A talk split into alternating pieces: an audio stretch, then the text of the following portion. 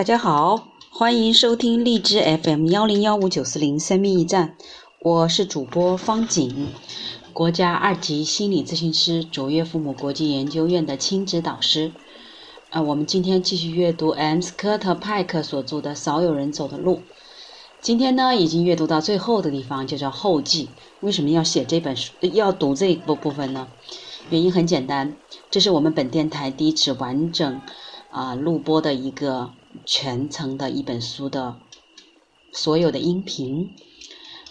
不管是你们听到的如何，起码我个人在从第一次到今天最后一次录播的时候，会有很大的进步和成长。不知道你会有什么样的感觉呢？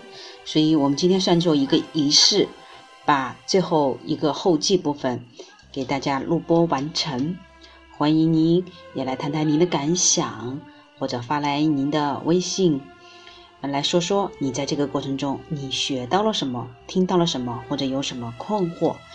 因为成长真的是不是一蹴而就的，是需要持续不断、持续终身的，对吗？只是希望在这个路上，我们大家可以一起走。好，后记：少有人走的路，心智成熟的旅程。出版以来，我收到过无数读者的来信，每一封信件都让我感动。他们行文流畅，妙趣横生。有的信件还洋溢着真挚的爱心和祝福。除了给予本书大量赞译以外，不少读者还随信寄来各种礼物，其中包括某些作家的诗句或者格言，以及读者本人深刻的见解和亲身经历的故事。这些信件丰富了我的生活，让我进一步意识到，在世界各地都有人足足独行，走在人迹罕至的心智成熟之路上，而且默默走了，走过了很远的距离，无数的脚步汇聚起来。构成了一张庞大的网络，其覆盖面积之广，超过我们的想象。读者们感谢我减轻了他们旅途的寂寞，我也同样因同样的理由感谢他们。曾有读者询问我，我是否认为心理治疗必然可以带来理想的效果？心理治疗的质量当然良莠不齐，不过我始终相信心理心理治疗的意义无可替代。的确，有的患者尽管与一流的心理医生进行过合作，却似乎从未从能未从中受益。然而，在我看来，大部分患者遭遇失败的原因在于他们本身缺少兴趣与意志力，以致不能达到治疗的严格要求。我还要补充一点：百分之五的心理疾病是无法治愈的，而且随着治疗及涉及的深刻自省，患者的病情甚至会更加恶化。所有认真阅读并理解本书内容的人都不大可能属于这百分之五的行列。但是，心理医生有责任挑出这极少数患者，他们的症状极为特殊，或是病情相当严重，因此不适合接受一般的心理分析治疗，采用更恰当、更有益的治疗方式，真正做到对症下药。那么，什么样的心理医生才有资格对患者实施心理治疗呢？不少寻求心理治疗的读者都问我，如何选择理想的心理医生？如何确认对方是否有资格进行治疗？我的第一个建议是，选择医生务必慎重。这是你毕生最重要的选择之一。心理治疗是一项不小的投资，不仅需要花钱，还要投入时间和精力。它就是股票经纪人所说的高风险投资。选择正确，会给你带来大笔的心灵红利。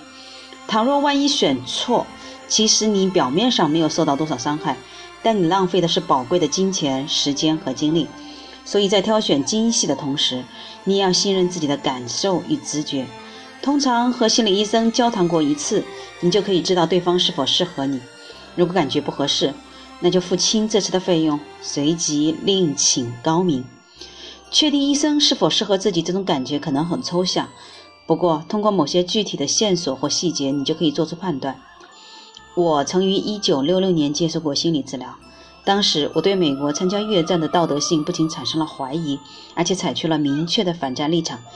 接待我的心理医生在候诊室里摆放了诸如《壁垒》《纽约书评》等杂志，这些都是反采取反战立场的自由派杂志，所以我见到医生本人之前就已经对他产生好感了。心理医生能否真正给予你关心，远比他们的政治立场、年龄或者性别更加重要。这一点你同样可以很快察觉。一般说来，一流的心理医生不会急不可待地做出乐观的保证。或是不加思索地对患者实施治疗，真正用心的心理医生应该慎稳重而审慎，而且有所保留。作为患者，你可以凭借直觉发现，在他们含而不露的外表下，隐藏着的究竟是关心还是漠视。通常，心理医生首先会和你面谈，决定是否接受你。你也可以趁机面试他们，这没有任何不妥。如果认为有必要，你尽可以大胆询问心理医生，他们对于女权运动、同性恋和宗教问题有何看法。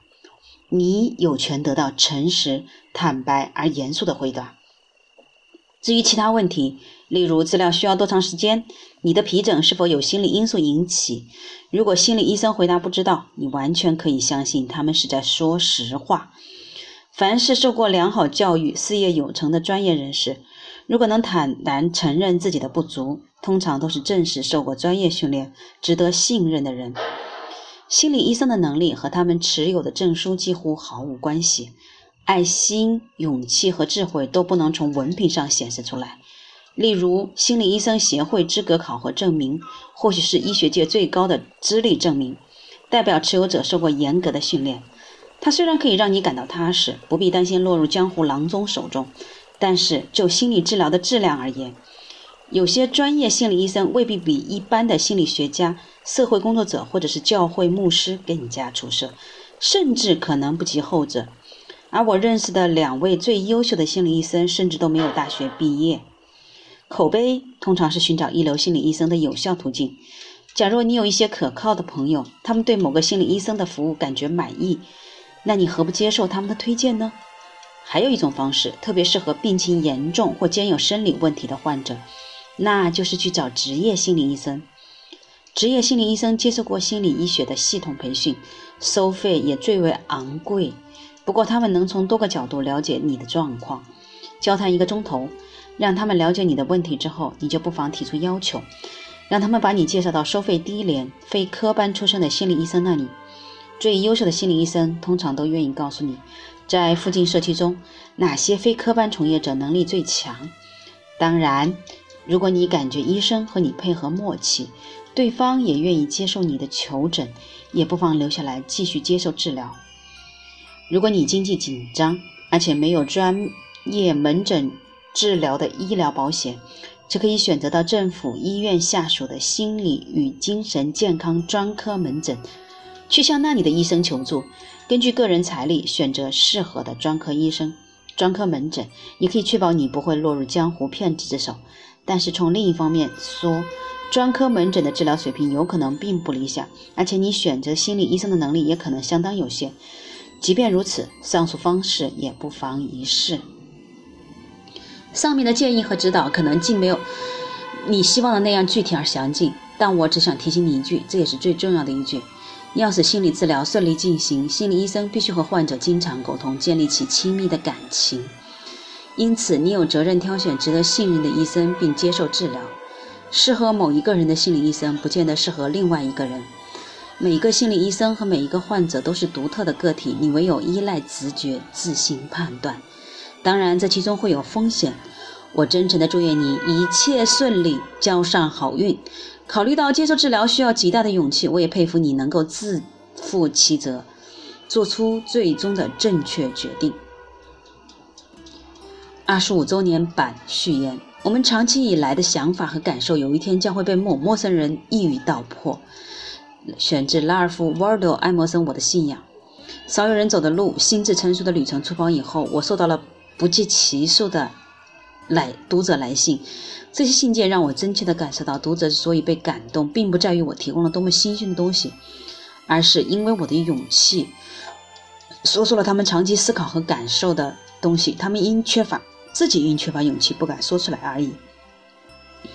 我不清楚勇气为何物，也许是与生俱来、无知无畏吧。本书问世后不久，我的一个病人去参加一次鸡尾酒会，恰好听到了我的母亲和一个高龄女士的对话。谈到这本书，那个女士说：“你一定为你的儿子斯科特感到骄傲吧？”我的母亲随即回答说：“骄傲？不，根本谈不上。那本书和我一点。”关系也没有，你也清楚，那都是他的想法，是他得到一份，是他得到的一份礼物。母亲认为这本书和他没有关系，我想他错了。不过有一点他说对了，就少有人走的路，心智成熟的旅程的来源而言，它的确属于一份礼物。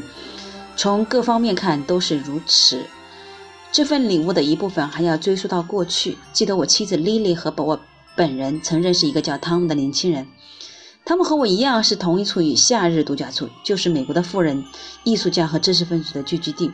夏日度假区长大的，在以往许多个夏天，我和他的哥哥一起玩耍。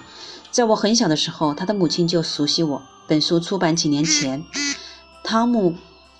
曾和我共进晚餐，就在聚会的前一天晚上，汤姆对他的母亲说：“妈妈，明天晚上我要同斯科特·派克一起吃晚饭，您还记得他吗？”“哦，当然了。”他的母亲说，“我记得那个小男孩，他从嘴里说出来的东西都是大家忌讳的话题。”瞧，你都看见了，这份礼物的一部分应当追溯到我的过去。想必你也可以理解，在过去的主流文化背景上，我在某种程度上是一个怪人，是个童一童言无忌的异类。我是个不知名的作者，所以本书出版以后没有任何大吹大擂的宣传。它在商业上的巨大成功是一个缓慢而渐进的过程。他一九七八年出版，五年后才出现在全国最畅销图书榜榜单上。假如他一夜走红，我一定很怀疑自己是否足够成熟、成熟、成熟到可以对付突如其来的名望和声誉。不管怎么说。他毕竟是取得了惊人的成功，而且出版界公认它是经众口相传而获得成功的畅销书。一开始销售速度很慢，不过人们经过不同的渠道都在纷纷谈论这部书，它的影响力也越来越大。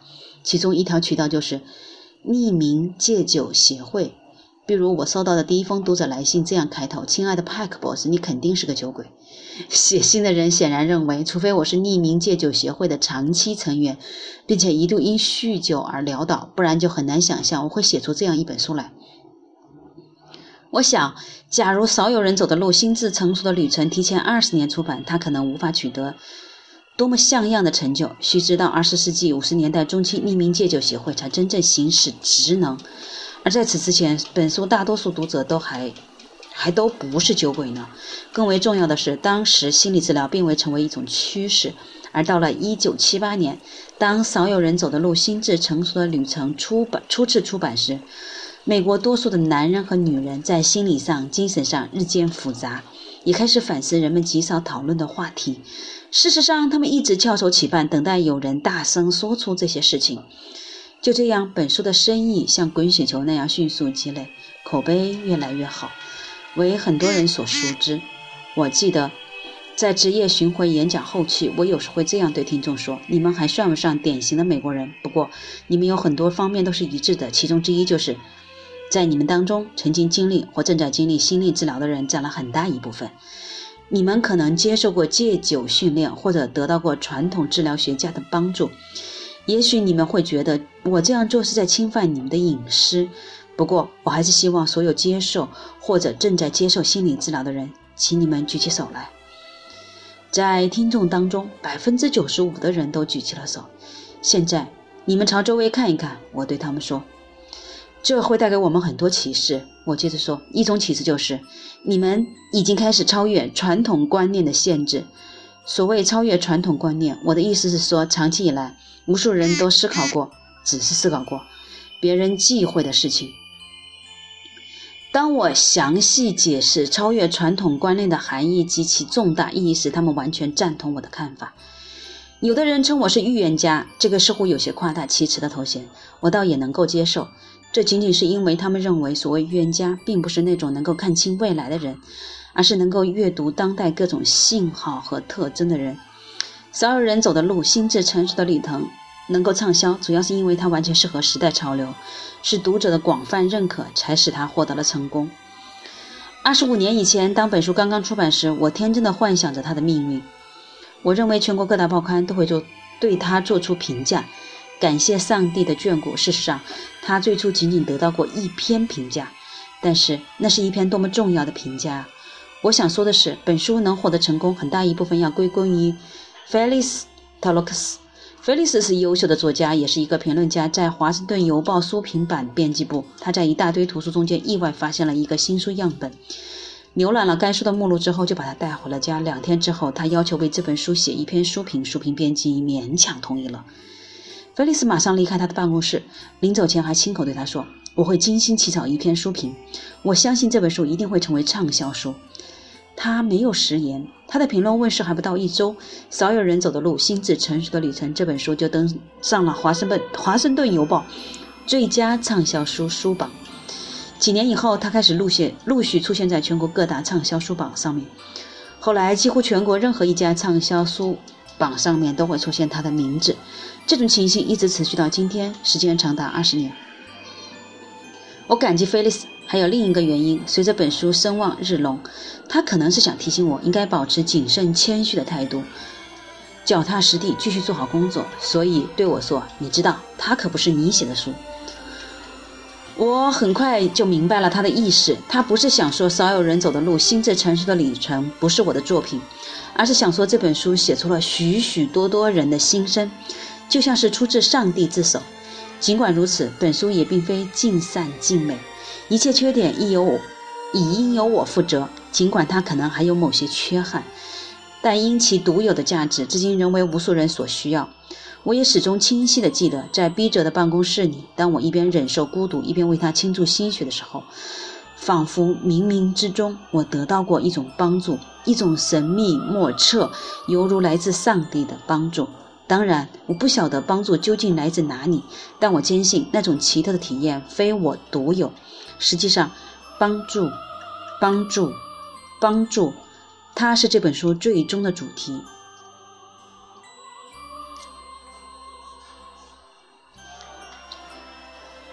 好的，感谢各位一直的守候与聆听。这本书今天已经到了后记和二十五版、二十五年出版后的序言的部分，我们再舍不得它也已经到结一个段落了，只是在每一个这个。阅读的过程中，你想想，还回忆还记得起当初第一篇阅读它的感受吗？